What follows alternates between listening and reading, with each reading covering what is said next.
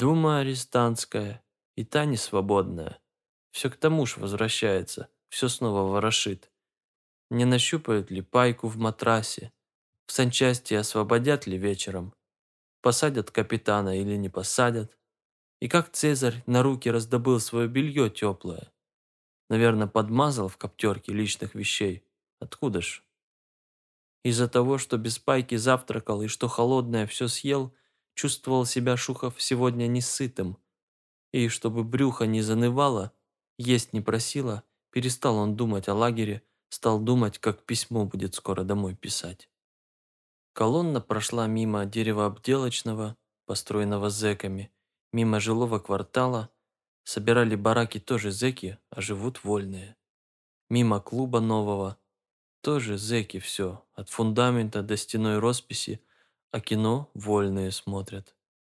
И вышла колонна в степь, прямо против ветра и против краснеющего восхода. Голый белый снег лежал до края, направо и налево, и деревца во всей степи не было ни одного. Начался год новый, 51-й, и имел в нем Шухов право на два письма. Последнее отослал он в июле, а ответ на него получил в октябре. В Усть-Ижме там иначе был порядок. Пиши хоть каждый месяц. Да чего в письме напишешь? Не чаще Шухов и писал, чем ныне. Из дому Шухов ушел 23 июня 41 года. В воскресенье народ из Поломни пришел от обедни и говорит «Война». В Поломне узнала почта, а в Темгеневе ни у кого до войны радио не было. Сейчас-то пишут, в каждой избе радио галдит, проводное. Писать теперь, что в омут дремучей камешки кидать. Что упало, что кануло, тому отзыва нет. Не напишешь, в какой бригаде работаешь, какой бригадир у тебя Андрей Прокофьевич Тюрин. Сейчас с Кильдиксом, латышом, больше об чем говорить, чем с домашними.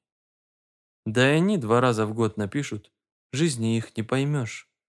Председатель колхоза один новый, так он каждый год новый, их больше года не держит.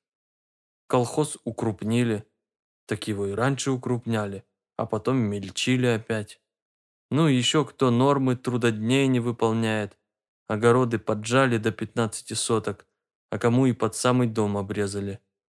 Еще писала когда-то баба, был закон за норму ту судить, и кто не выполнит, в тюрьму сажать, но как-то тот закон не вступил. Чему Шухову никак не внять, это пишет жена, с войны самой ни одна живая душа в колхоз не добавилась.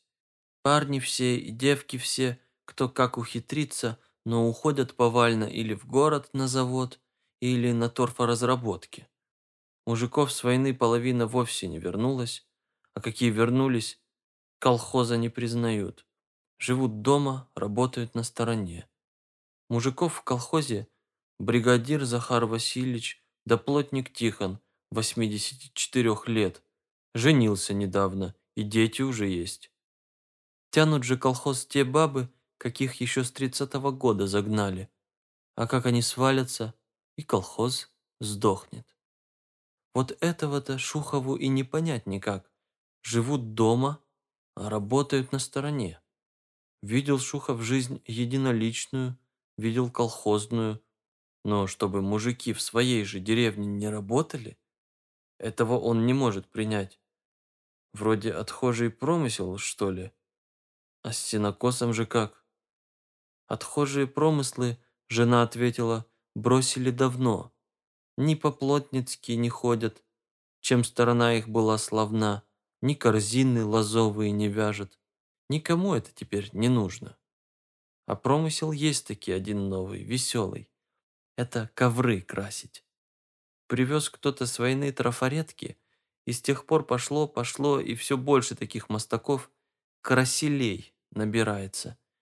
Нигде не состоят, нигде не работают, месяц один помогают колхозу, как раз в сенокос да в уборку, а зато на 11 месяцев колхоз ему справку дает, что колхозник такой-то отпущен по своим делам и недоимок за ним нет. И ездят они по всей стране и даже в самолетах летают, потому что время свое берегут, а деньги гребут тысячами многими, и везде ковры малюют. 50 рублей ковер на любой простыне старой, какую дадут, какую не жалко. А рисовать тот ковер будто бы час один, не более. И очень жена надежду таит, что вернется Иван и тоже в колхоз не ногой, и тоже таким красилем станет. И они тогда подымутся из нищеты, в какой она бьется, детей в техникум отдадут, и за место старой избы гнилой новую поставят. Все красили себе дома новые ставят, близ железной дороги стали дома теперь не пять тысяч, как раньше, а двадцать пять. Хоть сидеть Шухову еще немало, зиму-лето, да, зиму-лето, а все ж разбередили его эти ковры. Как раз для него работа, если будет лишение прав или ссылка. Просил он тогда жену описать, как же он будет красилем, если отроду рисовать не умел. И что это за ковры такие дивные, что на них? Отвечала жена, что рисовать их только дурак не сможет. Наложи трафаретку и маш кистью сквозь дырочки. А ковры есть трех сортов. Один ковер «тройка», в упряжи красивая тройка везет офицера гусарского. Второй ковер «олень», а третий «подперсидский». И никаких больше рисунков нет. Но и за эти по всей стране люди спасибо говорят и из рук хватают. Потому что настоящий ковер не 50 рублей, а тысячи стоит. Хоть бы глазом одним посмотреть Шухову на те ковры. По лагерям да по тюрьмам отвык Иван Денисович раскладывать, что завтра, что через год, да чем семью кормить. Обо всем за него начальство думает. Оно будто и легче. А как на волю ступишь? Из рассказов вольных шоферов и экскаваторщиков видит Шухов, что прямую дорогу людям загородили, но люди не теряются, в обход идут и тем живы.